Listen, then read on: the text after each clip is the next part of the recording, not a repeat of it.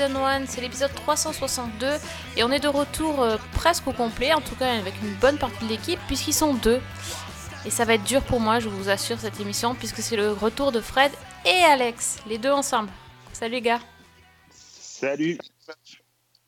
Ah non, Alex il est déjà pas de retour. Bah si, je suis là, moi. Ah, J'entendais voilà. pas. Fred salut, éclipsé. meuf. Salut meuf. dit Ah salut, ok. salut, meuf, donc, euh. Ah ouais, tu vois quand Mais Fred, Fred a une voix tellement suave qu'il éclipse tout le monde, tu vois. Ouais, C'est ça, c'est ça Super, exactement. Merci d'avouer enfin la vérité devant tout le monde. Mais oui, bah c'est. Non, vous n'êtes pas là pour présenter votre nouveau one man show, euh, mais plutôt pour faire un bilan de Série Mania, qui est C'est vous qui voyez. Hein, c'est ouais. Oh, oh. Bah, C'est-à-dire là, que euh, là, là, quand même, là, on a déjà perdu euh, au moins euh, la moitié des, auditeurs. hein, je te dis tout de suite. Avec qui ont des essayé, ils ont eu des problèmes. Oh, putain. Non, mais c'est pas vrai. Mais arrêtez-le. Arrêtez-le. Donc, je disais- hein. Cher Alex, Faites le taire, faites le taire. on t'avait fait venir, on n'avait pas le choix parce que c'était, t'étais un peu euh, C'était le quota, c'est ça? celui qui était à Série Mania, oui, et le quota. Les Euh, donc, de euh, quoi. Et les gens veulent savoir ce qu'il y avait à Série Mania quand même, euh, puisque tout le monde n'a pas eu la chance d'y aller. Donc, euh, on compte sur toi pour nous dire ce que tu as vu d'intéressant et ce que tu as. Il y avait Remarqué. des fricadelles, figure-toi. Mais n'importe quoi. Et puis, euh, Matterman. Et tu l'as vu, Matterman? Euh, bah, sur les photos, ouais. Ouais. Comme moi aussi. hein. Très très bien. Par contre, par contre, je sais pas si ça vous intéresse, mais euh, c'est vrai que le jour où je suis arrivé à Lille et où je suis allé chercher mon accréditation, je monte les escaliers et là, je suis quasiment tombé euh, nez à nez euh, ou euh, face à face ou très proche. Et juste ça, ça suffit avec Juliana Margulis. Et je dois Ah. dire que Euh, Ça voilà, fait son petit effet. Ouais, ça fait son petit effet. Elle est quand même très très classe et très voilà, elle, elle en impose dès qu'on se retrouve en face d'elle. Voilà. Bah, c'est The Good Wife, hein, d'un autre côté. Exactement. Bon, bah voilà. Merci Alex de, ton... hein, de Alors, partager ça. très- hein. ouais, Est-ce qu'elle t'a demandé un autographe Non? Euh, non, non, non, elle on a su rester simple quand même. Ah, c'est bien, c'est bien. Mais, mais- mais pas sobre, hein, parce qu'apparemment, il a bien picolé. You are Alexandre, you are the one who work with Fred Tepper? Yes, of course. The Suave Voice, tout ça, oui. Yeah. Un bold and the rookie girl. euh, Voilà, c'est ça. c'est- D'accord, ok. Oh là là, je sens qu'on est parti sur une émission très, très, très au taquet. De haute volée. Ouais, de haute volée. Ah, bah, attendez qu'on rentre dans le vif du sujet pour parler de ces séries qu'on a vues. à D'avance, pardon. Je sens que ça va mal partir ce soir. Donc, alors, bon, euh, Série Mania cette, euh, cette saison, euh, qu'est-ce, que vous, qu'est-ce que tu as à en dire, Alex? La dixième, c'est la dixième. Oui. La deuxième à Lille. La deuxième à Lille et la dixième tout court. Oui. Donc, les 10 ans de, Voilà. sé- de Série Mania, est bien. Voilà. Bah non, mais je pense qu'on a fini cette émission. Je pense qu'on n'aura rien de mieux à dire. Euh, Ouais, d'accord, super. Bah, oui, j'étais pas, c'était beaucoup moins bien que les fois d'avant, c'est ça? Que, la, que la première année où on est allé ensemble. Tout à fait. Écoute, 10, 10 ans, ils ont effectivement encore une fois une, plutôt une belle distribution. Ils ont, pour eux d'avoir quand même des invités qui sont assez euh, intéressants euh, et plutôt, euh, efficaces, que ce soit en programmation française qu'en programmation internationale. Ils ont, un beau line-up, ça c'est toujours effectivement très intéressant. Ils ont en tout cas des noms qui en appellent et qui en évoquent. Euh, notamment euh, Freddy Highmore qui était présent à Lille euh, les deux premiers jours. Donc ça, c'est plutôt effectivement des noms intéressants. Je citais Matterman, on peut citer aussi, elle est moins connue de nom, mais Martin Nixon qui a beaucoup bossé sur Buffy et qui est co-créatrice de, qui est créatrice de Sharp Object diffusée cet été. Enfin, voilà, ils ont, ils ont des beaux noms. Et puis c'est vrai que voilà, les, les, les- équipes de séries françaises se sont déplacées, se sont déplacées à Lille. Donc voilà, ça, ça fait un line-up assez intéressant. Ouais, moi, je pense que si, j'ai, si j'avais eu la chance d'y aller, euh, je serais allée voir Martin Nixon. Ça, ça, c'était un, un truc qui m'intéressait beaucoup. Mm. Et euh, au niveau des avant-premières, il y avait, euh, il y avait quoi d'intéressant quand même? Alors écoute, moi je vais, te- je vais être très honnête, moi je, enfin, je pense que Fred c'est un peu pareil, mais c'est un festival qu'on, que moi je suis beaucoup à distance parce que euh, c'est compliqué de couvrir tout ce festival à partir du moment où il est à Lille. Euh, on ne peut pas y être toute la à, semaine. à qui le dis-tu? À l'autre bout de la France Ben voilà. Non, mais c'est vrai que c'est compliqué. euh, donc moi, je privilégie essentiellement ce qui me concerne un peu plus, c'est la fiction, euh, la fiction française. Euh, Là, pour le coup, on a la chance quand même que globalement, la France et les attachés de presse puissent envoyer les épisodes, donc on peut les voir même sans, sans y aller. Il y a beaucoup de choses qui sont très intéressantes, moi qui me tentent beaucoup. Qu'à l'heure où on enregistre, on n'a pas forcément vu parce qu'on enregistre euh, Cérémonie à Basson plein. hein. Tout n'a pas encore été diffusé, même si au moment où vous nous écouterez, certainement que le festival sera terminé. Donc, euh, donc voilà. Donc il y a des choses très intéressantes, des choses très tentantes. On va peut-être rentrer tout à l'heure, euh, enfin dans quelques instants dans le vif du sujet, mais euh, mais voilà, c'est c'est toujours. mais je pense que Fred, c'est pareil. On, on guette essentiellement les nouveautés séries françaises qu'on peut voir là-bas parce que c'est un line-up intéressant. Je pense qu'après, le, le vrai problème de ces festivals, c'est que les grosses, vraiment les très très grosses séries, euh, celles qui sont attendues au moment de la diffusion du, du festival, elles n'y viennent pas. euh, mais pas parce qu'ils ne veulent pas, parce qu'ils ils se réservent à tout prix. Donc, euh, euh, pas de Game of Thrones, pas de, pas Tale, et ça, c'est quand même vraiment dommage qu'ils ne puissent pas avoir ce genre d'opération. Après, c'est des paris, comme beaucoup de festivals, c'est des paris qui sont faits sur des, sur des nouveaux programmes. Donc là, en clôture, il y a la série Anna qui est diffusée sur Amazon, qui est proposée. Il y a la série Chambers qui va arriver sur Netflix avec Matterman. Il y a euh, Osmosis, la nouvelle série française qui arrive sur Netflix. Donc voilà, ils ont, des, quand même des gros, euh, des gros événements, mais c'est plus des paris. Et euh, à l'image de certains festivals de cinéma, euh, on, privilégie de mettre en avant des films euh, dont on parlera euh, dans l'année à venir. Quoi. Oui, c'est quand même des noms. euh, ils misent quand même sur des gros noms. Enfin, quand tu vois Chambers, euh, s'il n'y avait pas eu Matterman, euh, je pense qu'on n'en aurait pas parlé. hein. On est, on est totalement d'accord. Et Ah, C'est je- sûr. Et- Et même dans le line-up de séries américaines, il y a plein de choses intéressantes, mais il y a beaucoup de séries qui sont euh, lancées depuis quelques mois aux États-Unis, euh, euh, que par des moyens légaux ou, ou pas, euh, certains ont vu. Enfin voilà, donc ça reste effectivement intéressant. Il y a énormément de monde dans les séances. Ça, c'est vraiment un, un- un fait intéressant. Il y a beaucoup de gens qui viennent, qui viennent voir des projets, donc donc c'est un succès incontestable pour, pour Série Mania. Ouais, c'est un festival qui est, extrêmement populaire et, euh, et qui visiblement effectivement euh, attire beaucoup beaucoup de monde. Après voilà, ils ont ils ont comme tu le disais des, stars euh, comme Freddie Highmore qui qui est quand même dans la série qui est, qui l'un des gros succès d'audience de TF1 qui est, donc ce qui n'est pas rien. Ils, ils attirent ils attirent vraiment beaucoup de monde avec leur leur programmation, leurs invités qui sont quand même de, de très très haut niveau, je trouve. Euh, si, moi, si j'avais eu la possibilité de me rendre à Lille, euh, je l'aurais fait avec grand plaisir parce qu'il y a vraiment plein plein de choses en dehors évidemment des séries françaises qui, qui sont comme tu l'as dit notre euh, voilà ce qui nous intéresse en premier lieu. Il y a, d'autres choses que j'aurais vraiment apprécié de, de découvrir sur place. Moi, la, la série qui faisait l'ouverture euh, avec Noah Wiley, The Red Line, si je dis pas de bêtises, Oui. euh, m'attire pas mal, même si j'ai vu des réactions assez contrastées. Euh, suite à sa, sa projection. Euh, mais euh, ça, voilà, c'est le genre de série que j'aurais bien aimé découvrir. Et c'est pour le coup une vraie avant-première. quoi. Ce que, ce que je- là où je, là où je tempérerais un peu, et, et notamment pour la partie française, c'est que la France, elle a, un, elle a un- un vrai problème, entre guillemets, avec les festivals. En Mm. gros, pour, pour schématiser, c'est que euh, la production de séries dans le monde entier est tellement importante que les gens des festivals, quand ils vont sélectionner des séries qui viennent dans leur festival, ils sélectionnent euh, des séries certainement sur des critères de qualité, sur des critères de, d'image qui font que voilà, on peut se dire, elle a été sélectionnée dans tel, dans tel festival, on peut la voir, on peut l'acheter, etc. Sur les séries françaises, les festivals sont coincés parce que la production n'est pas aussi énorme que ça, et donc ils doivent euh, sélectionner des, des choses qui sont, ils doivent sélectionner des choses dans les séries qui sont prêtes. Euh, et qui sont prêtes à être proposées. Euh, voilà, typiquement, on aurait pu imaginer euh, le bazar de la charité, la nouvelle série de TF1 à Série Mania, elle n'est pas prête. Donc ça, c'est un vrai problème pour Série Mania, comme pour d'autres festivals.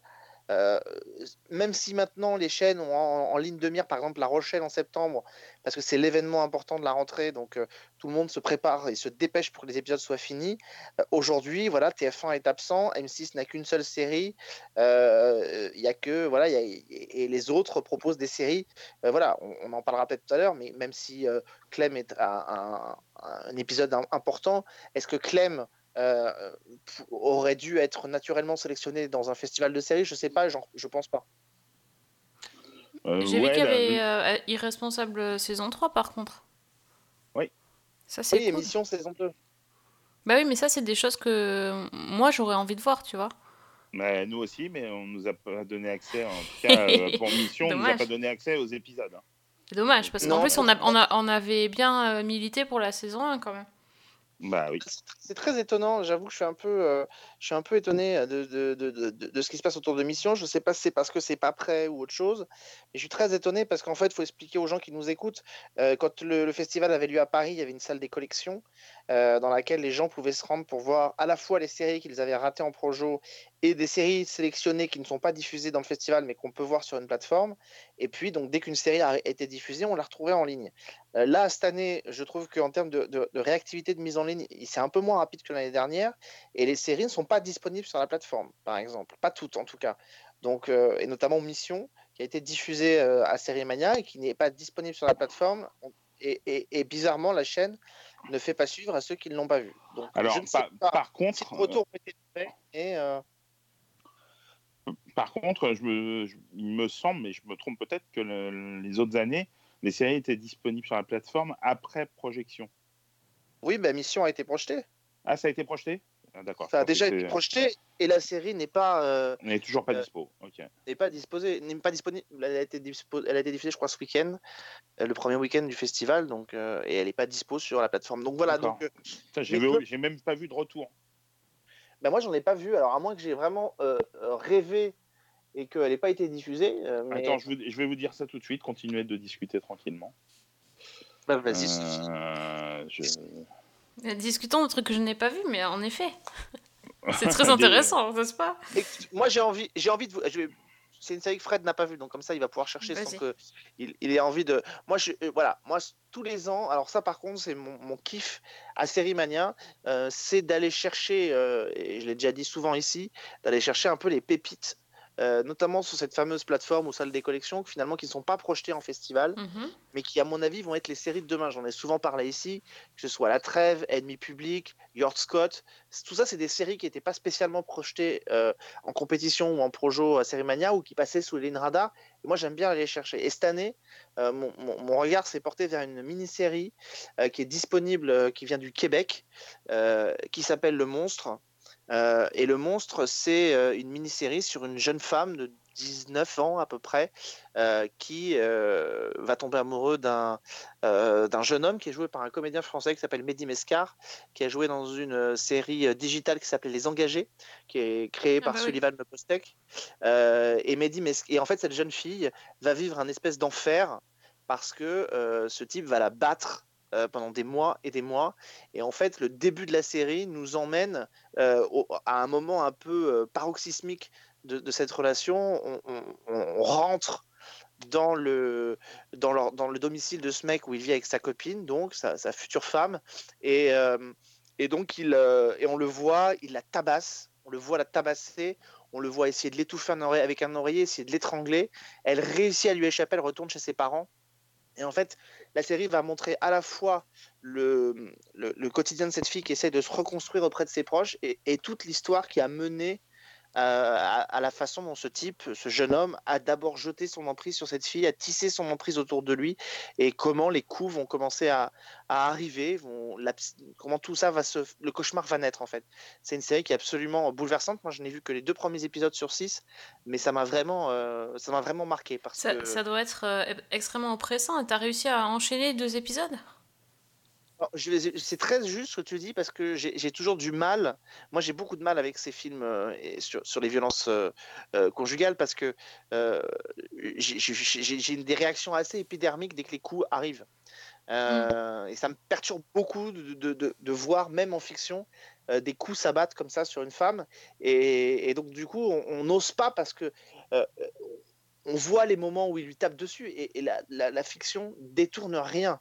Quand il lui fout un coup de poing dans le visage, on le voit foutre un coup de poing dans le visage. Donc la série ne détourne jamais le regard, mais euh, il y a tous les moments de background et de flashback sur le personnage euh, où on, sent que les choses arrivent.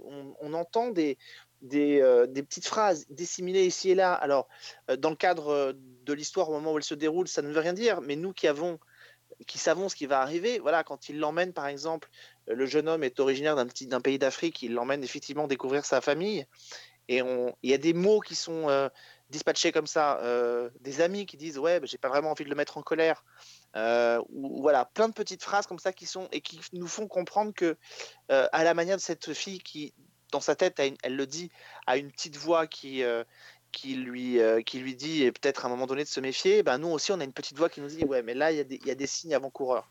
Donc voilà, c'est adapté du roman de la, de la co-créatrice de, ce, de cette série qui s'appelait Ingrid Falaise euh, et qui a, montré, qui, a monté un, qui a écrit un livre apparemment autobiographique euh, sur quelque chose qui est une comédienne au Québec et qui a écrit cette histoire. Euh, et, voilà, et c'est assez bouleversant, voilà, c'est une histoire assez forte et, plutôt très efficace. J'attends de voir la, suite.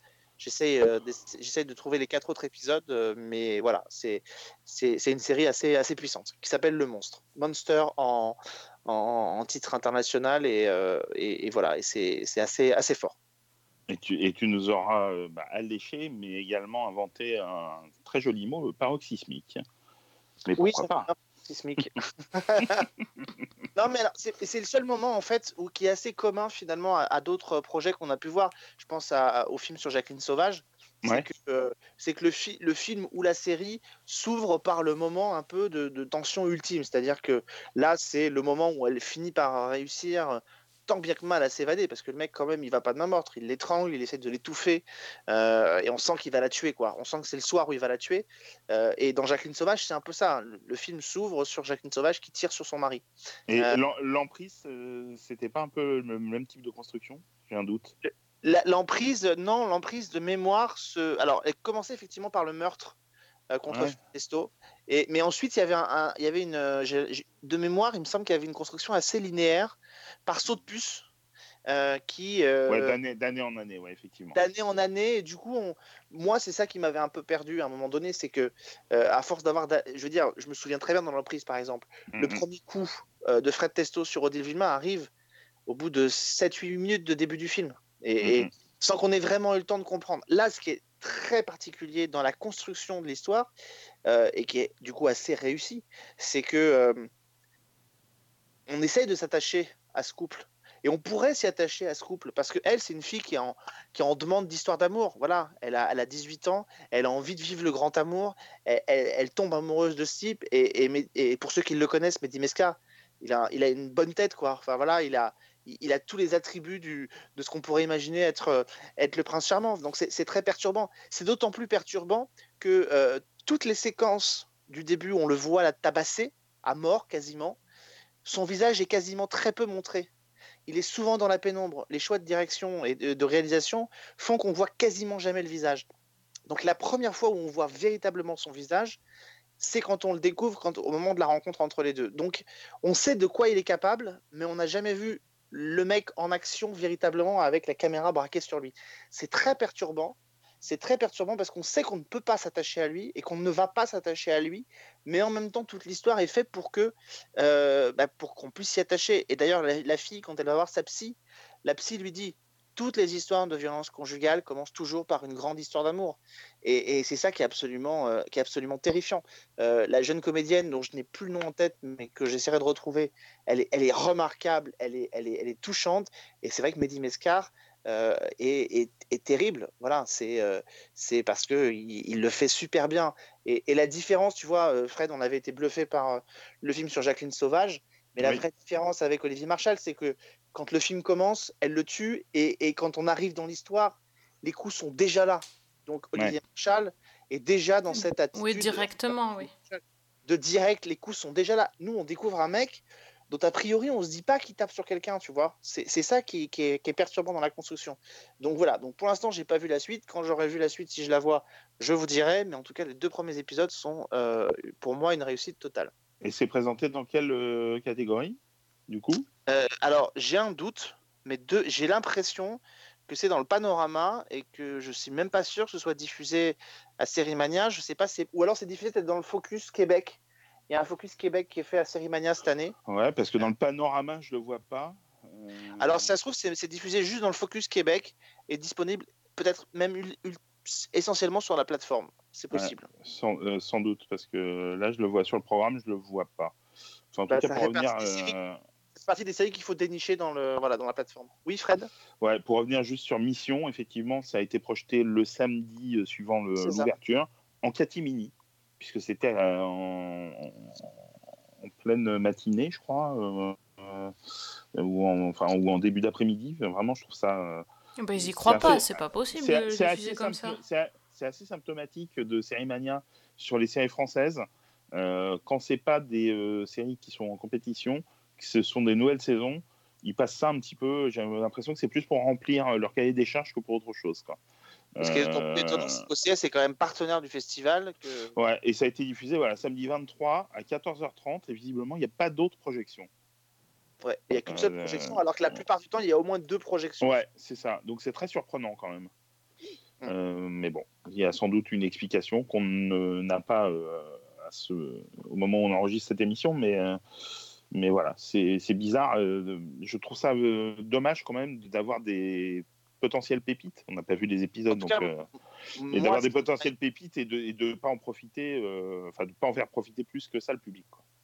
ce qui m'en a été dit, euh, et des gens plutôt proches du, du projet, ce qui m'en a été dit pour ceux qui se sont retrouvés en projo, c'est que euh, le début est assez, euh, début de la saison serait assez décontenançant parce que euh, on est dans un univers qui est très différent de la première saison et que euh, on retrouverait l'ambiance de mission qu'on a connue en première saison qu'à partir de l'épisode 3. Donc, euh, donc voilà. Mais comme Donc, ils diffusent est-ce- que deux épisodes à chaque fois. euh, Non, là c'était trois. c'est trois, C'est trois trois. Là, ouais, là c'était trois épisodes. Mais, euh, mais du coup, si c'est le cas, je ne vois pas l'intérêt de venir au, au festival. Euh, mais bon, ça c'est mon avis. hein. Euh, si, si la série euh, n'est pas, ne peut pas bénéficier, comment dire, d'un d'un- d'une projection en bonne et due forme, enfin, je veux dire en étant mis vraiment en avant, je trouve ça quand même, quand même complètement dommage pour une série qui est très attendue. quoi. Enfin, en tout cas pour ceux qui ont vu la première saison. Ouais, de même qu'ils ont envoyé les grands alors qu'il n'y avait rien à diffuser. Enfin, c'est Oui, ça fait un peu bric et broc par moment, hein, quand même. hein.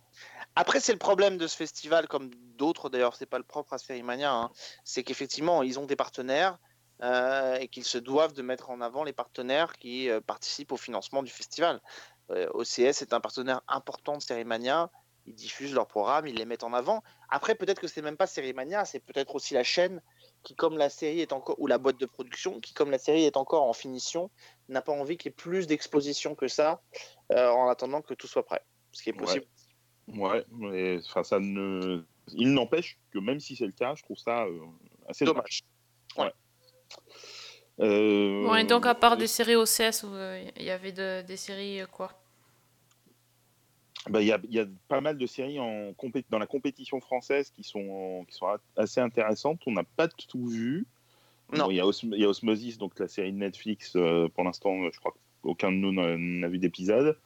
Pareil pour la série d'Arte, euh, très attendue, Une île, avec euh, Laetitia Casta et Noé Habitat, euh, écrit par euh, Aurélien Molas, euh, notamment. Euh, Sur des sirènes. euh, comment? Sur les sirènes. Ouais, sur le mythe des sirènes. Euh, ça, perso, j'ai pas vu et je pense que toi non plus. Ah non, non, non, mais celle-là, je l'attends, effectivement. Ouais, ouais, voilà, ça moi aussi. euh, et par contre, voilà, les quatre autres séries euh, du, du- de la compétition française, moi je les ai vues. Donc, aussi elle- Non, elle n'est pas dans la compétition française. Elle n'est pas dans la compétition? Non, elle est dans le la compétition officielle, me Ah, semble-t-il. ouais. Voilà, ouais, c'est ça, exactement. Et dans la compétition française, il y a donc double jeu, euh, Le Grand Bazar pour M6, double jeu pour France 2, Soupçon, mini, la mini-série pour France 3, La Dernière Vague pour France 2, et donc Osmosis et Une île. Euh, Et Bon, donc, pas, vous avez un pronostic par- du coup, puisqu'on n'a pas, on n'a pas les résultats là. euh, ouais, je pense que La Dernière Vague va être au palmarès. Je pense. Du- de la compétition française. Après, Euh, Une île peut-être aussi, je sais pas. Ouais, euh, c'est compliqué parce qu'on l'a pas vu, mais euh, le, le- le gros problème, c'est que souvent les festivals ont quand même tendance à récompenser les, les- les séries d'Arte ou des choses comme ça. Bon, là, en l'occurrence, je crois que la compétition française est jugée par des journalistes étrangers. Mm. Donc, euh, c'est tout le problème, c'est comment vont-ils percevoir une série comme euh, La Grande Vague? La dernière vague qui fait pour nous office un peu de trucs un peu exceptionnels et un peu, mais, mais qui à l'étranger, euh, ce genre de concept c'est déjà vu. Donc, est-ce qu'ils vont peut-être pas vouloir euh, privilégier un peu l'originalité peut-être et le, le style euh, d'une série comme Une île ou un, c'est un genre un peu plus euh, nouveau et tout? C'est compliqué, mais c'est vrai que la dernière vague, euh, nous, euh, ben, je pense qu'on a tous les deux été, euh, Séduit. été séduits et, et renversés par cette dernière vague. Mais c'est quoi la Ouais, dernière vague? Euh, bah, c'est l'histoire euh, d'une petite station balnéaire où se déroule une compétition de surf et puis il y a un nuage assez, euh, euh, enfin très imposant qui, qui apparaît Euh, et euh, lors de cette compétition de surf, il y a 11 surfeurs, c'est ça, hein, si j'ai pas de bêtises. 11 ou Qui- 10, j'ai un doute. mais- Ouais, euh, il me semble 11, 11 surfeurs qui disparaissent pendant euh, un laps de temps, totalement. Euh, on ne sait pas ce qu'ils sont devenus, et qui euh, réapparaissent quelques heures plus tard. Parce que, pardon, Euh, juste. Ouais, juste- vas-y, vas-y. Ce qu'on peut juste dire quand même, parce que c'est quand même important, c'est que euh, ils disparaissent pas n'importe comment. Ils disparaissent parce que au moment où les 11 surfeurs euh, s'élancent dans la, sur la mer pour surfer au profit d'une association, d'un seul coup, l'énorme nuage qui est, en- qui est au-dessus de la ville et qui est en rotation sur lui-même euh, s'abat littéralement sur, euh, sur les surfeurs Comme des Euh, rouleaux. ouais. Mhm. comme une espèce de rouleau et, et les entraîne à 5 km au large, je crois. D'accord. Et donc après, ils réapparaissent en, sor- en sortant de l'eau quelques heures plus tard, euh, avec, sans savoir ce qui leur est arrivé. Et euh, il y a des. Suivant euh, ce, ce phénomène, il y a des, des choses un petit peu euh, paranormales. Ouais, donc on part dans la science-fiction. Ouais, ouais, on Ouais, est, d'accord. on est dans, dans un mélange entre. euh, euh, franchement, on pense, euh, on, on pense à, euh, aux Les 4400, on pense à 4400, The, ouais. ouais, on pense à, The À Last of Manifest. Us, à Manifest, Ah non, si ça pense à Manifeste, ça va pas le Oh. faire. au Revenant. euh, Enfin voilà, non, non, il y a pas, il y a pas de que- références, mais, qui, mais elle ne les. Elle ne les singe pas ces références, elle les, euh, euh, enfin en tout cas la série donne l'impression de les avoir bien assimilées. Vas-y, t'allais dire quelque a- chose. a- non, moi je voulais juste préciser juste un point. On- ils ont pour comprendre le parallèle avec les 4400, c'est pas il n'y a pas que du paranormal en fait qui arrive, c'est qu'en fait chacun euh, des, des- des membres de la, de, la, de la clique des surfeurs qui disparaît, quand il revient, se découvre des, des- des particularités euh, C'est ça. qui ont développé quoi. Donc il y en a une, elle avait, des- elle avait tenté de se suicider, les cicatrices ont disparu. Il y en a un qui semble pouvoir respirer sous l'eau. Euh, Il y un- a un, un ga- un gamin qui, dont la couleur des yeux a changé. Et qui semble pouvoir voir à travers les objets. Enfin voilà. Ouais. Et, et le problème, c'est qu'effectivement, le nuage rapidement revient. Donc, D'accord. euh, Ça a et l'air cool. revient et on, et on ne sait pas. ce- Non, franchement, c'est vachement bien. Euh, c'est Rodolphe Tissot, hein, le réalisateur d'Ainsi soit-il, qui est à la manette euh, sur la réalisation. Et il y a une super distrib. Il y avait une belle distribution. David Kamenos, qui, qui avait repris euh, le flambeau dans, dans Falco en saison 4. Euh, Marie Dompnier, qui était l'héroïne des témoins. Euh, qui d'autre? Lola, Lola Devers. Euh, Enfin voilà, euh, ouais, une belle distribution. Et puis la, série, fon- il y a Olivier Barthélémy aussi. La série fonctionne vraiment bien. Moi, j'ai trouvé ça extrêmement addictif. On a envie de savoir la suite. Au bout de deux épisodes, tu lâches pas. il y a le sens du cliffhanger. Il y a une belle direction artistique. Non, c'est vraiment une, une très très très jolie réussite. Vraiment. euh, et c'était vraiment le truc belle- qui pouvait se casser la gueule. Quoi. Et une belle musique. hein. C'est Jean-Pierre Taïeb, je crois, qui a signé la, la BO, qui avait signé Très la BO du film Martyr. Euh, et, euh, et il a signé une, une très belle BO, très envoûtante. Euh, voilà, ça fait penser aux revenants aussi. Enfin voilà, pour Oui, les- oui. Ouais, les je l'ai- Ah vu. oui, tout à fait, oui, ça me, ça me parle Oui, oui. bien, vos références et vos explications me, me donnent bien envie. Ouais, c'est une très belle réussite. Alors, j'ai cru comprendre, été très étonné de voir ça, mais j'ai vu ça sur le mur d'une des comédiennes de la série, sur les réseaux sociaux, que la série sera diffusée en- simplement en octobre 2019. Mais je suis très étonné déjà qu'il y ait une date qui a été annoncée. Mais, euh, mais bon, pourquoi pas. En tout cas, j'ai Ouais. vu ça euh, c'est, euh, aujourd'hui. Euh, Je, je- je trouve un peu étonnant. Moi, je- moi, j'aurais pensé vraiment, parce que le traitement euh, euh, s'y prête, que la série pourrait pu être diffusée soit tout de suite à la rentrée, soit euh, avant l'été, parce que euh, ça se passe l'été, que c'est voilà, que c'est très je, suis, je, suis, je suis d'accord avec toi, je suis extrêmement circonspect sur cette euh, information, mais euh, je, Moi, je suis pas circonspect parce je que les, les infos qu'on m'a données, effectivement, tendent à prouver qu'on a encore un peu de temps avant la diff. Donc, euh, effectivement, octobre semble, semble octobre, voilà, Bon, c'est dans possibilité, euh, voilà, ça me semble. Et qu'on se souvient que Kepler avait été proposé la l'année dernière et est arrivé qu'au mois de février. Donc, C'est vrai, tout à fait.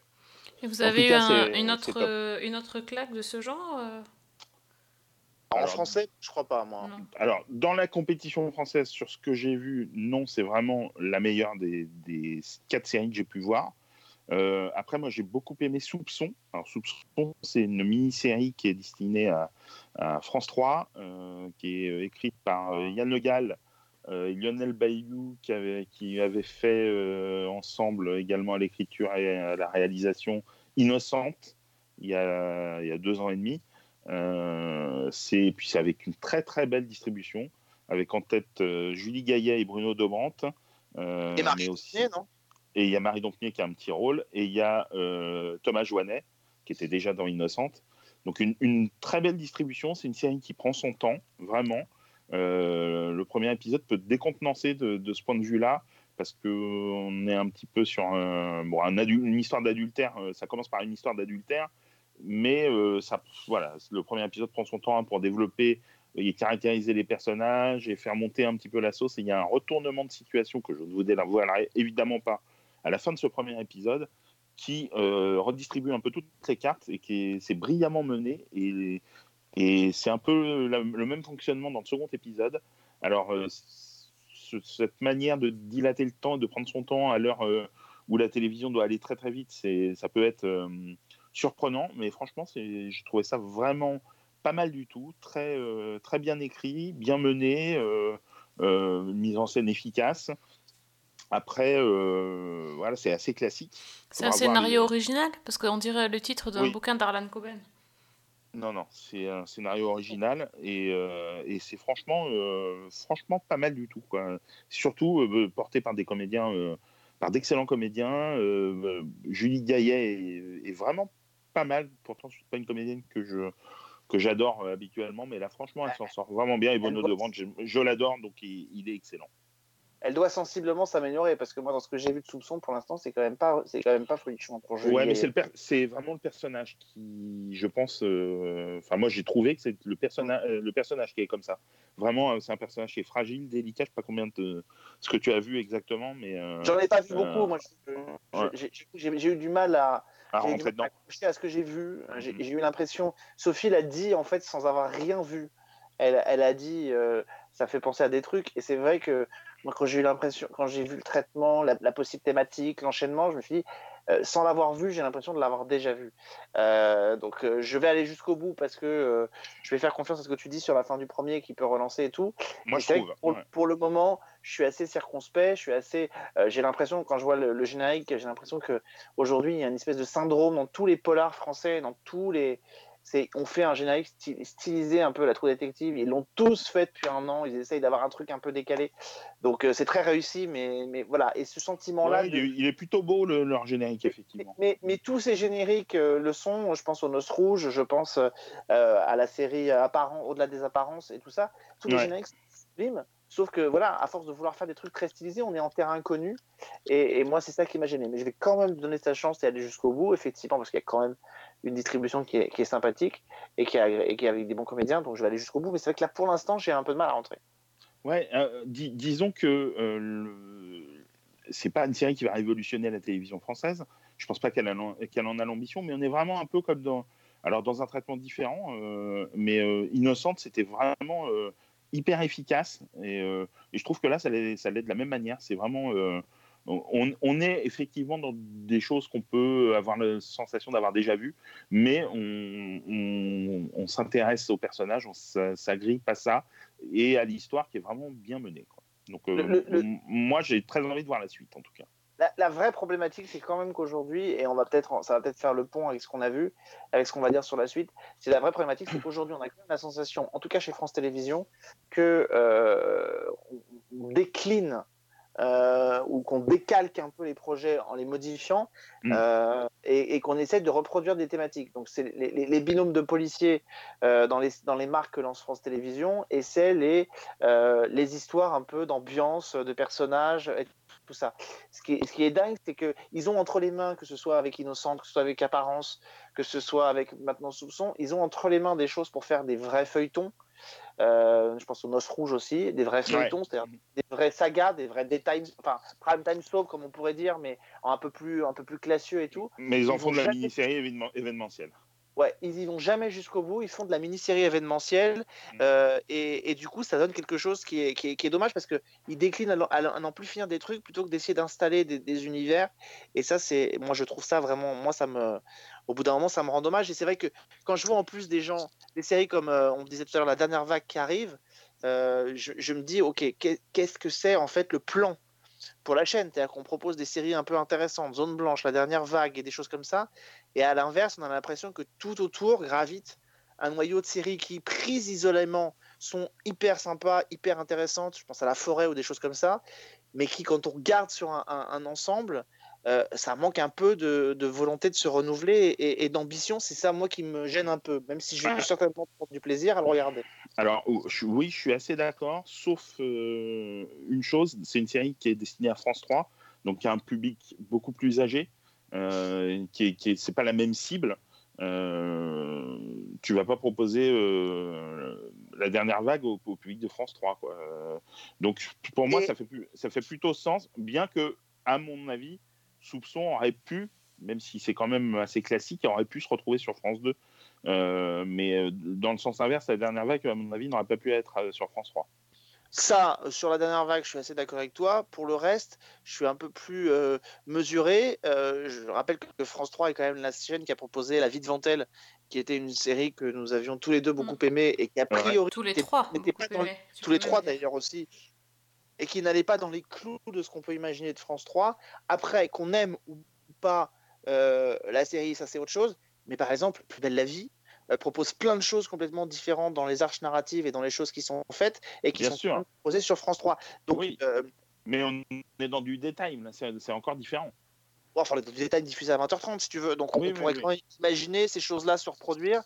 Euh, moi, ce qui commence à me gêner, même si c'est pas des projets qu'elles- qui ont, qui ont été initiés, je pense que c'est un problème qui, va qui risque de se répéter euh, d'ici plusieurs années si on continue à cette espèce de, de gestion transverse euh, de la fiction sur France Télévisions, puisqu'aujourd'hui, vous n'avez plus qu'un qu'une directrice de la fiction qui gère toutes les chaînes et qui dispatche en fait les projets en fonction. Euh, et on risque d'avoir des projets qui sont décalques. Euh, à l'heure où on enregistre cette émission, il y a eu une conférence de presse qui a été, tenue à Sérimania par Anne Holmes et Takis Candilis qui dirigent les antennes de la fiction. Les seules annonces qui ont été faites, c'est quand même assez dramatique, hormis un ou deux projets en développement, notamment avec euh, Ahmed Silla. Enfin, on adapte le Tour du Monde en 80 jours, quoi. Enfin, c'est terrible. Le Tour du monde en 80 jours avec Ahmed Silla. Enfin voilà, après La Rochelle l'année dernière qui nous annonçait euh, la volonté de faire euh, euh, des, des séries autour de des, ou des programmes autour de, de Molière, je crois.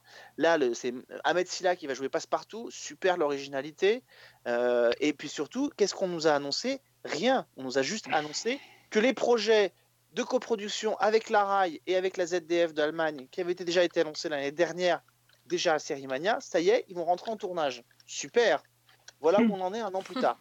Donc là, je, je crois qu'on a un vrai, un vrai souci en termes de, en termes de coproduction. Voilà. Donc je, je, voilà. Et, et honnêtement, moi c'est pareil quand je vois que ces projets-là euh, arrivent sur France 2 et sont gérés par une femme qui effectivement a un énorme bilan en termes d'audience chez France Télévisions. Mais on peut pas dire que ces, ces- ces séries qu'elle a amenées à Nolmes soient des séries qui révolutionnaient le genre. J'espère qu'on va pas aller vers une uniformisation. Et c'est pour ça qu'il est impératif que la dernière vague marche. Parce que moi, je vous le dis, si après, la- après l'échec de la zone- saison 2 de Zone Blanche, la dernière vague présentée à Sérimania se plante, vous n'êtes pas prêt de revoir des séries de genre sur France Télévisions. Non, mais bon, euh, le- l'avantage, c'est qu'il y a aussi euh, euh, une annonce qui est tombée. C'est ce que va faire Guillaume Gallienne pour sa première série. C'est une- quelque chose de très avant-gardiste. Il va Oui. adapter à la recherche du temps perdu de Marcel Proust. Oui, mais d'abord, Bon. pour l'instant, il n'y a qu'une chaîne. Hein, Ouais. Voilà. Donc Ah, bon, ah. euh, c'est très bien le patrimoine, hein, mais euh, Alors, je, je euh, sais pas. Ouais, voilà. pour Je tempé- pour suis- tempé- pour tempérer, il l'adapte et il le transpose dans les années 80. Euh, donc, Mm. euh, il peut y avoir un travail d'adaptation, il peut y avoir un vrai truc. Alors, Euh, euh, il- alors non, enfin, c'est même, euh, c'est un peu plus ambitieux que ça. C'est 70, 80 et 90. Oui, c'est-à-dire, il y a trois saisons qui, ont- qui sont déjà envisagées. Voilà. Temps, là, annoncer qu'il y a oui. trois saisons- annoncer qu'il y a trois saisons de 8 épisodes qui sont engagés quand il n'y a aucune chaîne qui est impliquée dans le projet, c'est pas compliqué. Euh, on peut déclarer tout ce qu'on veut. Euh, moi, je vous le donne dans le mille. Euh, quand le projet sera signé, s'il est signé par une chaîne, la chaîne va d'abord la présenter comme une mini-série. 8 épisodes, et si ça marche, ils en feront une saison 2. On Voilà, les connaît, hein, c'est bon maintenant, leur stratégie. Mais c'est la stratégie qui, est- à court maintenant depuis des mois et des mois euh, sur toutes les chaînes. Et voilà, donc. euh, euh, et puis bon, la recherche du temps perdu, quoi. Non, mais voilà. C'est bon, tu, me diras, il y a bien eu Rastignac et les ambitieux version années 90. Mais pourquoi pas? Pourquoi pas? J'étais un peu taquin en l'annonçant parce que voilà, j'ai pas l'impression que l'avant-gardisme soit le- l'apanage de nos chaînes de télévision quand même. hein. Donc euh, bon, ça fait un peu peur. enfin, en même temps, quand l'avant-gardisme des fictions françaises arrive sur Netflix, c'est pas non plus plus brillant. Donc, euh, Non, pas- non, mais bien sûr, bien sûr. c'est pour ça que je jette pas forcément la, la pierre et il y a des choses qui sont tentées notamment sur TF1 par exemple parce qu'on on- on- les sites ils sont très peu présents à Sérimania ils Mm. n'ont que Clem Ouais. mais, euh, mais ils tentent des choses quoi ils tentent Ouais. des choses ils essayent des trucs et c'est très bien Ah, il va juste être temps qu'ils arrêtent de décliner pareil TF1 qu'ils arrêtent de décliner à n'en plus finir à Sérimania par exemple où il était invité euh, Yves Régnier a révélé qu'il allait s'attaquer à un Ouais. nouveau fait divers euh, l'affaire Fourniret Mm. Euh, voilà, c'est bon quoi. Euh, tant que c'est pas Muriel Robin qui joue Michel Fourniret, ça va. Oui, c'est vrai que c'est un peu toujours la même chose, t'as raison. Non, Si mais voilà, c'est très bien, c'est très bien, mais c'est vrai que c'est, il y en a marre, quoi. Faut, il y a d'autres choses à faire que, euh, en fait, Yves Régnier, que j'adore hein, par, euh, par ailleurs, il est en train de nous faire Pierre Belmar, quoi, mais à la télé, en série, en téléfilm, voilà. Donc bon, euh, vous, vous faites entrer l'accusé, quoi. Enfin bon, c'est En gentil, temps, euh, mais En même temps, Ça- pourquoi lui, pourquoi lui en vouloir 8 millions Ouais, ça marche. Ah avec oui. Jacqueline Sauvage. hein. eh oui, ça marche, ça marche. Bah, c'est bien fait, c'est voilà. Après voilà, c'est. Et puisqu'on parle c'est de ce décliner- sentiment de recette, quoi.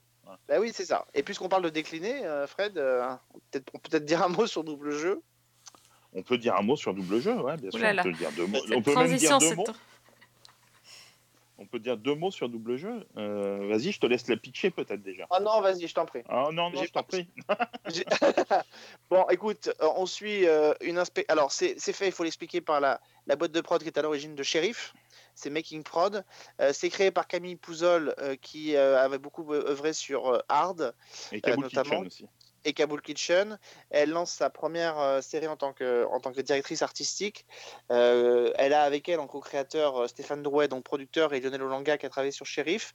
Et donc elle met en place une histoire d'une flic un peu particulière, qui a des méthodes particulières, qui officie dans un commissariat de police, qui s'associe régulièrement avec un partenaire euh, qu'elle a avec elle depuis euh, des années. Euh, et elle voit d'un très mauvais œil arriver un petit nouveau qui est joué par Ambroise Michel, qui est chargé de rejoindre le commissariat et de rejoindre l'équipe. Et Ambroise Michel, évidemment, avec un côté très carré, très borderline, va, va s'immiscer dans ce duo qu'elle forme avec son partenaire. Particularité, c'est que le partenaire de cette flic n'existe pas, puisque c'est son ami imaginaire qu'elle a depuis qu'elle est toute petite, euh, qui est joué par François Vincentelli et qui, euh, la seconde euh, dans ses enquêtes, en étant, une sorte de projection de son subconscient, et donc en étant son ami imaginaire qu'elle s'est inventé quand elle était petite. On devine dans une enfance très difficile, on devine au fil des épisodes qu'elle devait avoir une mère qui ne devait pas forcément bien la considérer, et que donc elle s'est réfugiée dans un imaginaire et que son ami imaginaire ne l'a pas quittée. Enfin, c'est ça, c'est comme l'autre qui parlait à sa femme morte là. Bah Alors voilà, c'est un peu le problème, même si on va nous dire évidemment que c'est euh, différent, j'attends de voir quand je leur poserai la question, mais c'est vrai que je pense que euh, euh, je suis pas certain, même s'ils le diront en ces Ah oui, termes-là, que Balthazar, ça est, je cherchais. un peu- ne leur pas un peu coupé l'herbe sous le pied quand même, même si c'est très différent et que l'ambiance n'est pas la même, mais je, je pense que Balthazar leur a quand même coupé un tout petit peu l'herbe sous le pied. Alors, ouais, l'ambiance n'est pas du tout la même. Je trouve double jeu euh, déjà plutôt agréable, même si euh, beaucoup plus classique que Balthazar pour le coup. Euh, Ouais. mais, mais le, coup de l'ami imaginaire qui peut vraiment faire flipper fonctionne bien parce que François Vincentelli est vraiment, vraiment bon dans ce qu'il fait. Le duo fonctionne bien. Je trouve la comédienne qui joue le rôle de, de l'héroïne de Dea Versini, elle s'appelle Carol Weyers, si je prononce bien. Euh, et euh, je trouve qu'elle a vraiment quelque chose, du charme, une pétulance. euh, Il y a vraiment quelque chose dans, dans son jeu qui est, qui est vraiment intéressant. Le duo, c'est quand même hyper compliqué parce qu'il n'y a que elle qui le voit, donc qui lui parle. Et lui interagit. Je trouve que c'est lui qui a la partition la plus difficile parce que il interagit avec tout le monde, mais en fait, il ne parle. Soit il parle tout seul, soit il parle avec elle. Mais donc c'est quand même très, euh, très casse-gueule. Et je trouve qu'à l'écriture, ça s'en sort plutôt pas mal. Après, la série, euh, enfin comment dire, les enquêtes, les intrigues policières n'ont absolument rien de révolutionnaire. On, les a déjà vues euh, euh, sous, sous, des formes assez proches dans d'autres séries. Euh, c'est absolument pas ça qui fait la singularité et l'intérêt de la série.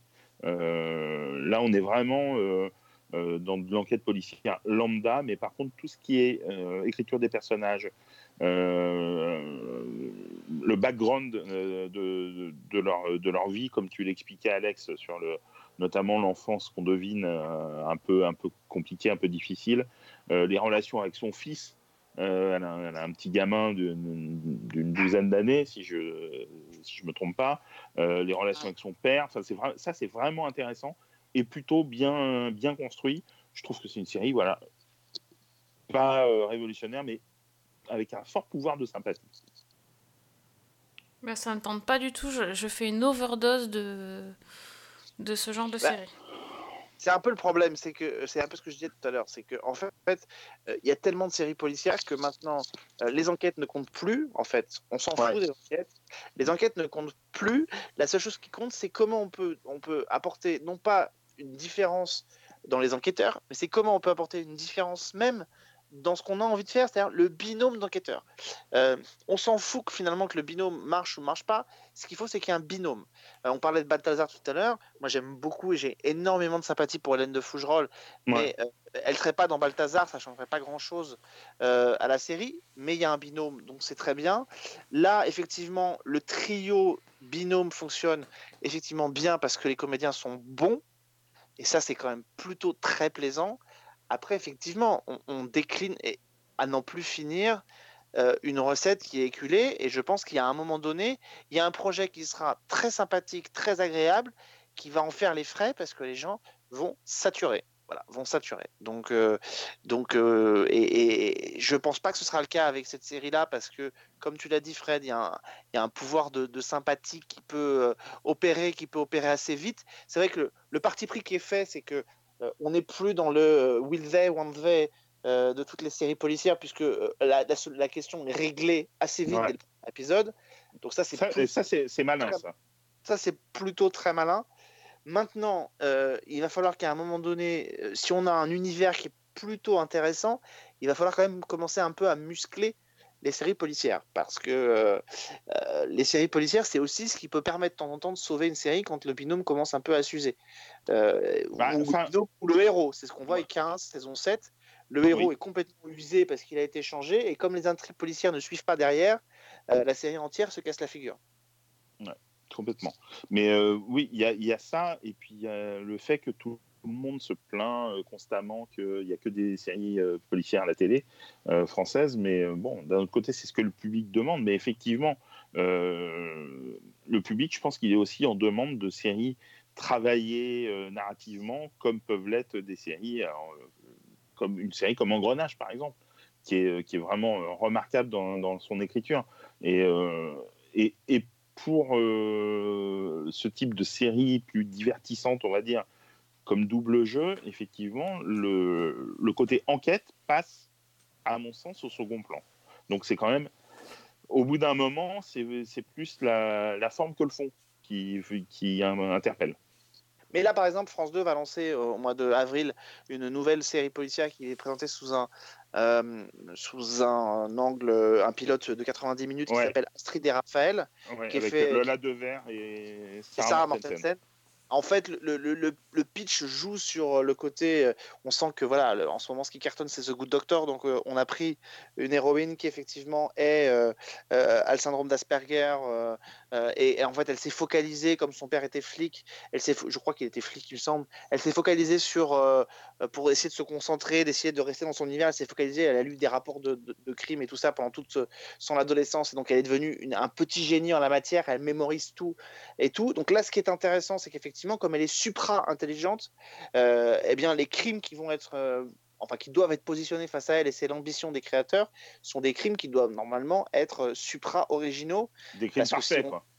Euh, quasiment, euh, mais vraiment parfaits. C'est-à-dire qu'ils ne peuvent pas sembler l'être, ils doivent l'être. Donc c'est ça. que- Donc s'ils y arrivent, ça va être intéressant parce qu'effectivement on pourra jouer là-dessus. Mais en- hormis ça, aujourd'hui, on est encore une fois sur une sorte de décalque et, et je pense que je ne veux pas m'avancer, mais j'ai l'impression que ça commence un peu à se, à se- à s'user parce que euh, même si c'est des séries qui ont pour certaines beaucoup d'années d'existence, on voit quand même globalement les audiences qui s'érodent un peu.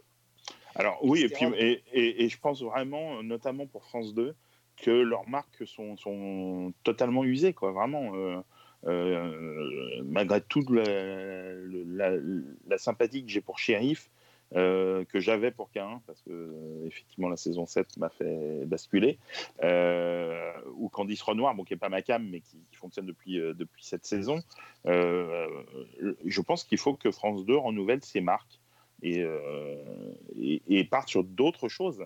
Et Et, vite, et vite. et vite, très vite, ouais, ouais, tout à fait. C'est un peu le syndrome, c'est un peu le syndrome CBS qu'on disait il y a quelques années, c'est-à-dire que CBS, ils ont eu pendant très longtemps plein de séries qui étaient très vieilles et qui fonctionnaient toujours très bien, et on a tous dit effectivement attention parce que le jour où ces séries vont se casser la gueule, c'est tout un line-up qui peut s'écrouler. Et comme aujourd'hui France 2 a lancé beaucoup de mini-séries mais avait des marques très solides, Mm. si ces marques se cassent la gueule comme ça commence à apparaître, euh, ils vont plus en avoir quoi.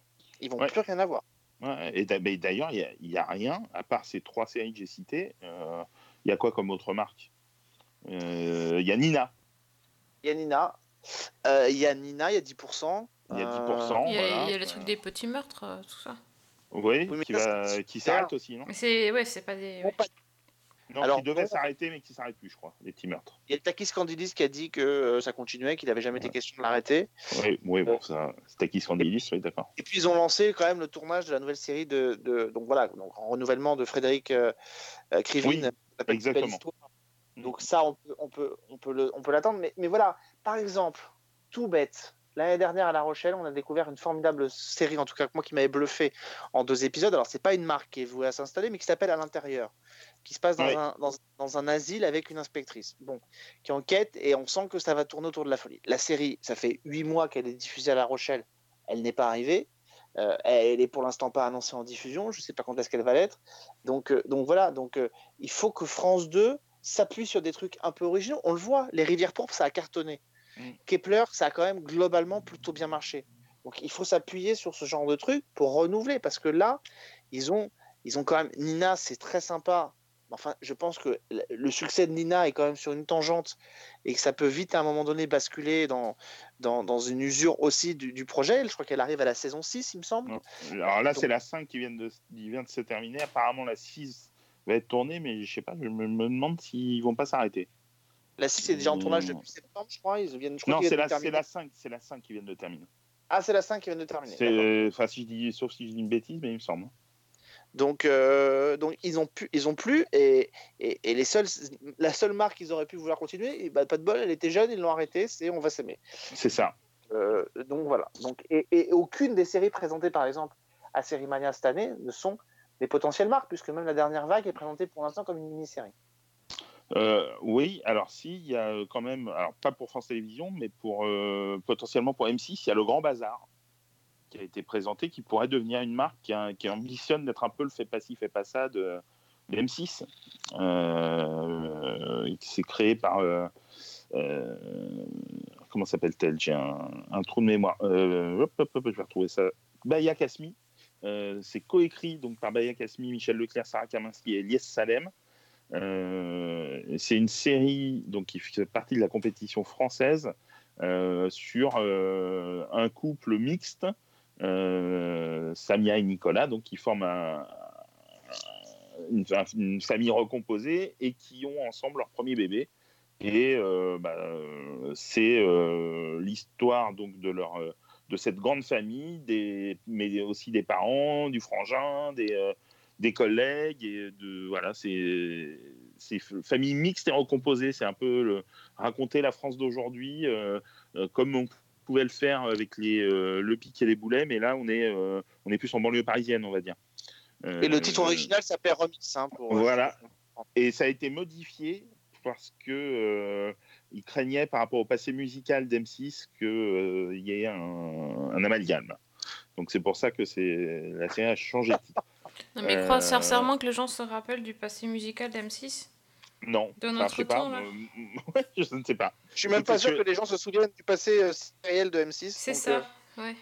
Et- et- écoutez, moi j'ai vu trois épisodes sur euh, quatre qui ont été mis à disposition de la presse. Euh, j'ai trouvé ça assez moyen en fait. Euh, je trouve que, alors, notamment le premier épisode est quand même très poussif. Il y a un rythme euh, voilà, un peu compliqué. Ça avance euh, doucement et pourtant il y a des super comédiens qui font vraiment bien le job, euh, notamment euh, Grégory Montel de 10%. Euh, Yes Salem, qui a donc à l'écriture aussi, Julia Piaton, Nalia Arzoun, qui est, une excellente comédienne. On avait vu, je crois, dans le film de Grand Corps Malade, si je ne dis pas de bêtises, Patient. Voilà, des bons acteurs. Après, euh, je trouve, il y a Michel Leclerc qui à l'écriture aussi. euh, avec Baye Kasmi, ils ont écrit un film là qui sort sur un sujet un peu, un peu proche de la série. Euh, Ça s'appelle La lutte des classes. Et je trouve vraiment, je trouve ça ultra poussif. Quoi. Le deuxième épisode est beaucoup mieux, beaucoup plus, beaucoup mieux maîtrisé. Il y a un énorme pouvoir de sympathie avec les, comédiens, mais personnellement, je pense que ça va avoir du mal à s'installer euh, comme c'était installé euh, Fais pas ci, fais pas ça, même si Fais pas ci, fais pas ça avait, avait mis du temps à s'installer aussi euh, à ses débuts. Moi, Moi, je c'est vous- produit par Elephant. Voilà. moi, je vous prends. Alors, par la boîte qui a fait, fait pas ci, fait pas ça. Voilà, et Elephant Story. ouais. Puisque tout à l'heure, Sophie, tu nous demandais un pronostic sur des séries, puisqu'on n'avait pas les résultats. Moi je, moi, je peux vous donner un pronostic, c'est que ces séries ne va, va, pas- va pas fonctionner. C'est-à-dire que. non, mais je, je prends les paris, et c'est- assez dramatique. C'est qu'aujourd'hui, M6 a voulu se relancer en matière de séries, et que c'est pour l'instant, globalement, malgré le Un fait échec. qu'il y ait des- des trucs, un échec total. C'est-à-dire qu'ils n'ont aucune événementialisation de, euh, de leurs séries quand elles arrivent. Là, ils ont un avion sans aile euh, qui est Mm. diffusé. Alors, ils ont fait un tout petit peu 3 millions de téléspectateurs pour le lancement, euh, mais enfin, c'est quand même très léger euh, pour un- un- une adaptation d'un roman populaire quand même de Michel Bussy. Euh, c'est quand même passé dans une indifférence générale, c'est-à-dire qu'on en a quand même très très peu parlé. C'est-à-dire qu'une série maintenant sur M6, c'est pas qu'elle fait pas l'événement, c'est qu'on a l'impression qu'elle passe totalement inaperçue. Et, dans, la, masse, il y avait des choses qui étaient plutôt très sympas. Moi, j'avais bien aimé Glacé, par exemple. La série avec Marie Gillin était quand même pas désagréable. Mais sauf que ça n'est pas un ouais. événement. Ça Ils n'est savent pas, pas un événement. vendre. Ah non, sur M6, tout ce qui fait l'événement, c'est les- leurs émissions de cuisine et de. On parle beaucoup Ouais. plus de ça que de leur série. Hein. Et ils savent pas vendre leur série en fait. Ils savent pas les mettre en avant. Ils savent pas. Moi j'ai vu un avion sans aile. Euh, J'étais plutôt euh, sur le papier euh, client. J'avais beaucoup aimé euh, l'adaptation de Michel Bussy euh, qui avait euh, été faite sur, euh, sur France 2, Maman à tort. Donc je me disais que ça pouvait être vraiment parce que c'est quand même un conteur assez euh, assez euh, malin et, euh, et intéressant, Michel Bussy. Je me suis dit ça peut vraiment le faire quoi. Et euh, bah, ça marche pas, ça marche pas, on s'ennuie, le rythme est, et fonctionne pas, il y a des timelines parallèles. moi, j'ai eu beaucoup de mal à croire au vieillissement de certains personnages. La jeune héroïne, dont j'ai oublié le nom de l'actrice, me pardonnera, elle est géniale, vraiment, elle a énormément de charisme. Je suis beaucoup plus, euh, comment dire, euh, circonspect sur un de ses partenaires de jeu qui était le grand frère dans Fais pas ci, fais pas ça, justement, on y revient. Ah oui. Euh, dont j'ai également oublié le nom, c'est une catastrophe cette, cette maladie d'Alzheimer. Mais enfin voilà, il y a Bru- Bruno Solo qui a un rôle important, qui s'en sort lui plutôt pas mal, même si euh, pareil, le, le côté euh, timeline euh, bah, lui est un peu préjudiciable. Yanis Lesper, pardon, le, Oui, il y a une- euh, ouais, j'ai un peu de mal. euh, Je trouve qu'il est un petit, un petit peu fade. Ouais, très sympathique, mais un peu fade. Euh, et la jeune comédienne qui, qui est donc au centre de cette distribution, c'est Pénélope Rose Lévesque. Et vraiment, elle, elle a énormément de, de charisme et je pense qu'on la reverra. Euh, mais par contre, alors, vraiment, le- si les 7 d'or existaient encore, hein, je donnerais le, le 7 d'or euh, euh, du surjeu à Anne Consigny et Didier Bezas, qui sont catastrophiques. Mais alors, vraiment, j'adore Didier Bezas comme comédien, mais alors là, c'est pas possible. Et, la série, c'est beaucoup ça. Quoi. C'est Elle est, c'est du jeu à contretemps, c'est, euh, c'est un peu surjoué. euh, et bizarrement, il y a une espèce de perversité en nous qui fait qu'on a envie de savoir ce qui va se passer à la fin. Donc, euh, je me suis enfilé les quatre épisodes. Euh, mais tu as l'impression que ça se termine au bout du troisième. Sauf que non, il y en a un quatrième et que euh, l'issue est un peu, euh, un peu toute pétée. Quoi. Donc, Ah, le, le- le- le vrai problème, moi je suis comme toi, j'avais pas détesté, j'avais plutôt bien aimé d'ailleurs Maman à tort, il y avait des belles partitions et tout. Le Mm. problème, c'est dans une, dans une, sans faire d'être désagréable, mais dans une télévision dont on disait il y a encore 10 minutes qu'elle avait tendance à décliner à l'envie euh, des recettes, et des ouais. concepts, on a l'impression qu'en plus ils vont chercher euh, des auteurs de romans pour les adapter à la télévision qui, sont, qui ont quand même eux aussi une sacrée tendance à un peu décliner ce qu'ils savent faire sur plusieurs romans. Euh, Michel Bussy, Arlan Coben, euh, je crois qu'on parle de Guillaume Musso aussi maintenant qui pourrait arriver dans des séries. Enfin, donc des, des- des gens qui, sont qui font peut-être de la littérature qui est très agréable à lire, Mm. mais où quand on passe d'un livre à l'autre, on a un peu toujours l'impression de voir les mêmes mécanismes et les mêmes recettes. Donc, à quand Marc Lévy? À quand Marc Lévy? Oui, certainement. Voilà, à quand Marc Lévy? Non, mais c'est donc euh, là, il y a un vrai, il y a un vrai problème. Et je pense que pour M6, c'est compliqué. Aujourd'hui, il faut quand même se rendre compte. Toutes les fictions qu'M6 a lancées en prime time font moins d'audience que scène de ménage à 20h30. Voilà. Ah, Ça, c'est quand même dramatique. ouais. Mm. Là, c'est quand même, on est quand même dans une mécanique qui est, qui est quand même très compliquée. Aujourd'hui, toutes les fictions de TF1 sont au-dessus de Demain nous appartient, qui est leur access. Beaucoup de fictions de France 2 sont au-dessus d'un si grand soleil. Toutes les fictions de M6 sont en audience en dessous de scène de ménage qui est diffusée avant. Donc là, il y a un vrai problématique. La seule chose qui peut les sauver et qui peut les relancer, c'est une série un peu événement. Ils ont de la chance, ils en ont une qui est en tournage, c'est la série Ils étaient 10, adaptation Petit Nègre d'Agatha Christie, euh, qui est en tournage, version contemporaine, version euh, sur une île tropicale, avec un casting qui est quand même plutôt bon et plutôt réussi, euh, et qui donc là va faire l'événement l'année prochaine, j'en suis sûr. Et en termes de communication, ils vont pouvoir s'appuyer sur quelque chose qui est efficace, sur l'un des romans les plus vendus d'Agatha Christie. Il a été d'ailleurs présenté, c'est pour ça que j'en parle à Série Mania, euh, dans la catégorie, enfin dans, au marché qui est présenté aussi à Série Mania pour essayer de le vendre à l'int- à l'international. Euh, ils étaient 10. Je pense que là, ils tiennent quelque chose qui peut les aider à créer un peu une espèce de série événement. Euh, et c'est exactement ça qu'ils ont besoin. Parce qu'aujourd'hui, les séries d'M6, elles arrivent, elles sont diffusées et elles sont aussi vite oubliées. Ils ont Ouais. lancé aucune marque, aucune marque qui s'est installée depuis leur relance de leur série. Leur dernière série familiale, euh, euh, je- j'ai carrément oublié le titre, qui est passé il n'y a pas longtemps, qui était Oui, oui, oui. euh, Qu'est-ce qu'on attend pour être heureux Non, non, C'était pas ça Non, non, non, non, la série de Alexandre Bompard, c'est pas ça? Ah, qui- qui fait- Avec les enfants et les parents. avec Jeanne Bourneau? Non, non, non, bah Non, ça, c'est- c'est l'autre, Adapté d'un film, je crois, avec Marina Foïs aussi, il me semble. Ah oui, Papa ou Maman. Papa ou maman. Oui, oui. voilà. Ouais, ça c'était bien. Ça Oui. c'était vraiment pas mal. C'était pas mal, c'était sympa le début, mais honnêtement, qu'en reste-t-il aujourd'hui?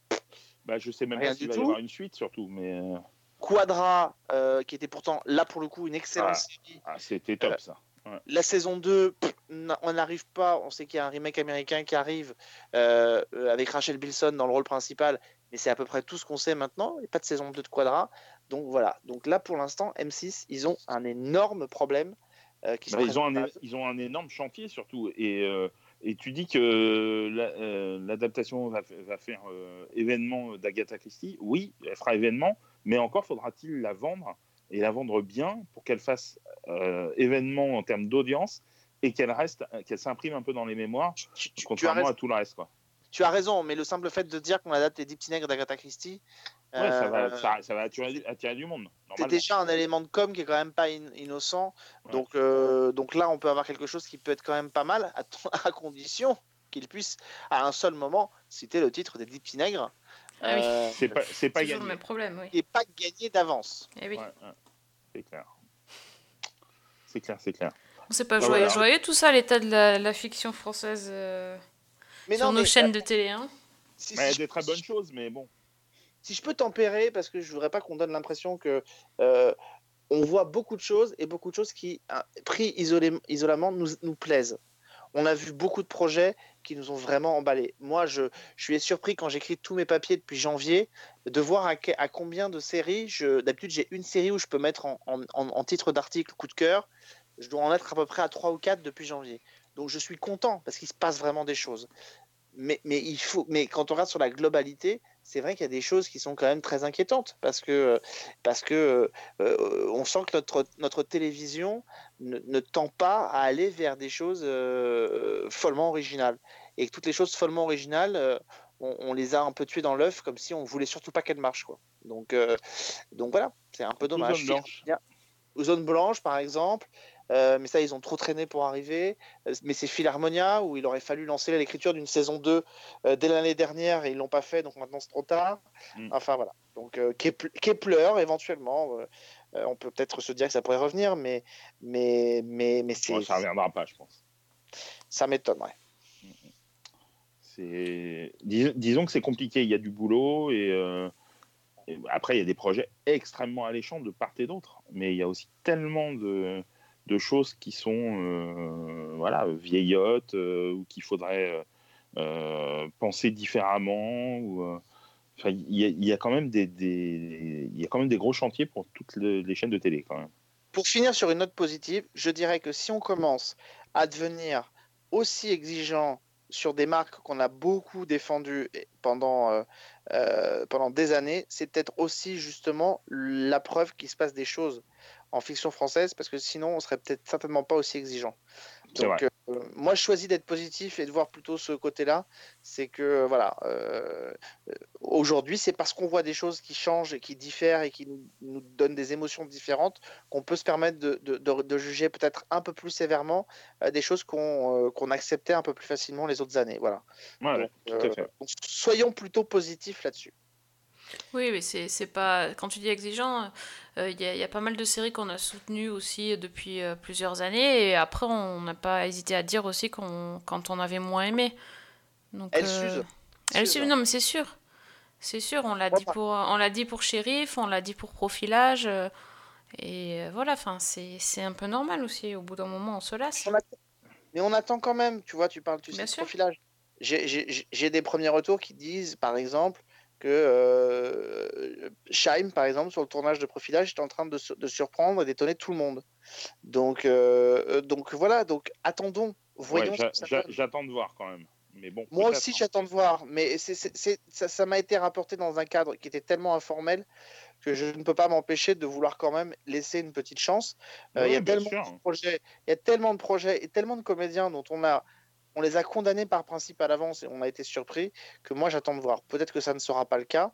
Euh, bah, bah, no notamment le, le, nouvel interprète de Cain. Oui, euh, voilà, franchement, euh, voilà, moi je pensais vraiment que j'allais euh, détester et, et finalement c'est plus l'écriture que j'aime pas que le comédien qui s'en sort plutôt très bien. I wanna meet someone who's free as me.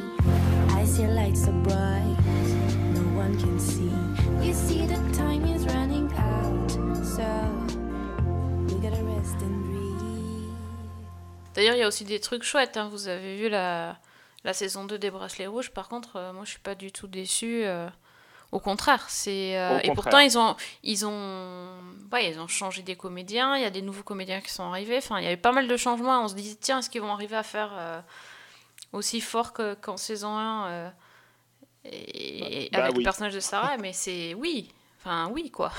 C'est ouais, remarquable, c'est super bien écrit, c'est émouvant, ouais. c'est euh, c'est entraînant, les acteurs sont excellents, les jeunes restent toujours les vedettes, les euh, les interprètes connus euh, sont toujours les parents, enfin les soignants, etc. sont toujours en retrait. Il y a voilà, il y a vraiment des, des ajouts qui sont réussi, euh, notamment Jarry, que je ne supporte pas comme, comme humoriste, qui est plutôt euh, hyper bon en prof de. Ah oui, moi je connaissais pas. Euh, et, pourtant, et pourtant, et pourtant, c'est étonnant ce que tu dis, Fred, parce qu'il fait quand même beaucoup du Jarry dans, dans les bracelets rouges. Ah, mais je trouve que non. Enfin, par rapport à ce que j'ai pu, par rapport à ce que j'ai pu le voir faire chez Arthur notamment, dans les émissions d'Arthur, je trouve qu'il est, il y a un peu plus de sobriété et euh, oui.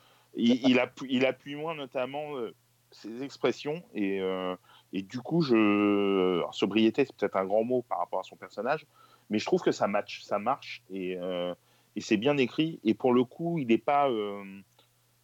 enfin je le sens pas comme une pièce rapportée euh, qui serait pas à sa place. Non. Par contre moi je trouve en saison 2 que les ça m'a pas fait ça en, en, saison 1, mais je trouve que les, les ados prennent une telle ampleur euh, que pour moi, les, les- Oui. dans cette saison, les parents sont totalement dispensables. Complètement. Totalement, pour moi, non seulement indispensables, mais, mais les partitions qu'ils ont, c'est peut-être le, le, le, le- le bas qui blesse dans cette saison, c'est que leur partition est totalement dispensable aussi. À, C'est-à-dire que- à part, à part, même si c'est pas ce que je préfère dans la série, à part la partition de Christiana Reali. Oh là là, moi je trouve ça. je- là Mm. pour le coup, je trouve ça tel- un peu, euh, un peu euh, enfoncer des portes ouvertes. Mais, euh, mais, mais Oui, non, mais disons que c'est elle, c'est elle qui a le plus de choses à jouer en tant que C'est parent celle qu'on par voit le rapport plus. à la situation. Quoi, voilà. Bah, par exemple, euh, enfin, de mettre euh, Horatica dans le rôle de la mère de. Ah. Elle est très bien. Mais elle est très très bien. Mais en fait, elle joue à peine. Enfin, on la voit pas. Ils auraient pu prendre euh, n'importe qui. Enfin, tu vois. Ouais, ouais, ouais, ouais, ouais, c'est Ouais, vrai, enfin- mais je, je trouve qu'elle a, elle a des belles scènes d'émotion. C'est vraiment. euh, euh, c'est peut-être, c'est dans les, dans les parents, je trouve que c'est elle qui s'en sort le mieux euh, cette Oh. saison. Moi je l'ai trouvé, moi, je l'ai trouvé pas bonne, moi. Ouais, mais toi, t'es, t'es juste là pour me contrarier et pour me contredire. Ah non, non, non. Donc, Ah, non, donc non, non, sinon, non, non, ça moi, se saurait. non, non, pas du tout. Moi, j'ai- moi, moi, déjà à la base, je suis pas fan d'Horatica. Mais là, je, je l'ai trouvé franchement pas terrible. Mais je me demande si en fait, c'est pas lié aussi au fait que euh, les, les gamins sont tous montés en puissance. C'est-à-dire très que euh, euh, ils, sont hallucinants. Moi, j'avoue que voilà, moi j'ai j'ai déjà mon épisode préféré, c'est l'épisode 5 qui est centré Ah bah. euh, sur le personnage de ah mon dieu, de celle qui a la mucoviscidose. Elle. Louise. Tu demandes si tu sais pas en série française. Hein. Cet- cet épi- Ouais. Cet épisode-là est absolument bouleversant. Euh, Remarquable. Euh, C'était chaud quand même. Il est hallucinant cet Ouais. épisode. Ouais, ouais. Les séquences, les séquences avec son petit frère euh, qui vient à son chevet. euh, elle, elle est, mais elle est, elle est, elle est hallucinante. Là- des Kleenex. Hein. Ah ouais, il faut préparer les clés. Bon, il a été diffusé, hein, si vous voulez le voir en Oui, replay, oui, il est dispo. Mais hey, cet épisode-là, il est hallucinant. Et à la limite, à la limite, j'ai juste eu, quand j'ai vu le suivant, Ah oui. j'ai j'ai été un peu partagé. Euh, j'ai été un peu partagé. En même temps, je me dis c'est une série, donc c'est normal de jouer sur ces registres-là. Euh, et en même temps, je me dis quand même c'est un peu poussif de nous emmener aussi loin. J'étais presque déçue moi. Je, je vais le dire. hein, euh, ouais. Bon, là, les auditeurs comprennent peut-être pas, mais euh, nous, on, on se comprend. Alors surtout, sur- surtout temps, quand impossible. C'était impossible de faire autrement parce que Bah oui, vous pas se allez pas permettre faire. après euh, la fin de la saison 1 de, de Eh ben justement, moi je trouvais que c'était fort. C'était, ça aurait été très fort. Cela dit, merci, enfin non, plutôt pas merci TF1 parce que pour le coup, ils ont fait euh, la connerie du siècle, c'est-à-dire que quand ils Non, ont fini non. de passer l'épisode 5, ils te mettent une mini bande-annonce pour l'épisode suivant Ah, et ils te spoilent le truc. Mais, Ah, mais- bah, mais- mais- heureusement que je l'ai vu avant, putain. ah mais moi je me suis, je le jure que j'étais folle. J'ai dit mais les cons. Tu vois, t'es encore avec tes Kleenex, euh, t'es à fond dans l'émotion et ils te balancent. euh, ah bah non, t'as pleuré pour rien. T'es là, mais non. Ouais, non, c'est vraiment, c'est, enfin, au-delà de ça, euh, ça c'est vraiment d'une maladresse sans nom, mais Puis après, t'as la pub pour le euh, jambon derrière. Enfin, ça, ça aide c'est, pas. c'est, c'est, rem- remarquable. Cette saison, elle est remarquable, super Et bien écrite, super le bien jouée. Tout autant. Moi, je voudrais. Là, pour le coup, il n'y a que Fred. Je pense, toi, Sophie, tu es en diffusion TF1. Ouais, moi je suis. Euh, J'ai vu 6. Il y a que Fred- Là, ça va être pratiquement de la private joke entre. Enfin, pas private joke, mais private euh, référence entre Fred et moi. Mais là, euh, ne, ne ratez pas l'hallucinante prestation de Luna Espinosa euh, à la fin de la saison. Euh, Ah ouais, Elle a, elle a une. Je crois que c'est dans l'avant-dernier, voire même le dernier épisode. Elle a une dans les deux derniers. ouais. Mm. Elle est hallucinante. Elle est hallucinante. Il y a combien, hein, il y a combien d'épisodes? Y en a huit. Huit. Ah, donc la semaine prochaine. Bon, mais ça va. Et elle est Euh, ouais. génialissime. Oui, elle est génialissime dans ces deux épisodes. Vraiment. Ouais, Et tu surtout pas les dernières minutes du huitième, les dernières secondes du huitième, euh, qui là aussi vont redistribuer beaucoup de cartes euh, pour, Pour la euh, saison prochaine. Bah écoute, je pense que je te répondrai à ta private joke avec Fred dans le prochain podcast. Parce que d'ici là, j'aurai eu le temps de, de voir, De euh, voir les deux fin. derniers. Ouais. Comme ça, je te ferai, et je te ferai la et- suite. Il faut juste saluer la, la, la, la, bande, annon- la bande originale hallucinante de Hit and Run, qui ont fait un travail hallucinant sur la musique. C'était déjà un peu présent en saison 1. Mhm. mais euh, notamment les, les- les- les morceaux Hit and Run, c'est un groupe que alors moi je connaissais pas, que j'ai découvert sur les, bracelets rouges qui ont aussi fait la bande or- originale de Ad Vitam sur, euh, sur Arte, Euh, un peu musique électro et en même temps très, enfin il y a des très très belles musiques. Toutes les très musiques- mélodique hein, pour de l'électro. Ouais, Ouais, mais il y, a des- il y, y a des vrais morceaux aussi un peu électro, un peu plus d'ailleurs dans Agitam, mais, euh, mais ils ont des, des mélodies qui sont hallucinantes, les mélodies très tristes, euh, notamment dans l'épisode centré autour de Louise, euh, ils, ont, ils ont des morceaux qui sont absolument hallucinants. Et il faut savoir que la BO est sortie euh, en digital, elle est En disponible sur numérique. en numérique, oui, ou digital. Et euh, le titre des, du rap des bracelets est, est aussi sorti. Ils l'ont sorti intégralement, ils l'ont réenregistré en studio et voilà, il est disponible sur Amazon et, et vous pouvez vous le procurer. Ah, ils sont pas mal hein, en plus euh, au niveau, niveau chant, les, les jeunes. Ouais, ça marche super bien. Ouais, ça marche En bien. c'est- Audran Catin et qui, a, qui a- qui a chanté, qui a composé une partie du titre du rap des bracelets avec Tom Rivoire qui joue donc. euh, euh, c'est Clément, c'est ça? Ouais. Euh. Et en fait, euh, Audran Catin, il a, un, il, a, il a un groupe où il chante sous un pseudo qui s'appelle Oslo. Euh, et donc, c'est, il a réenregistré ce.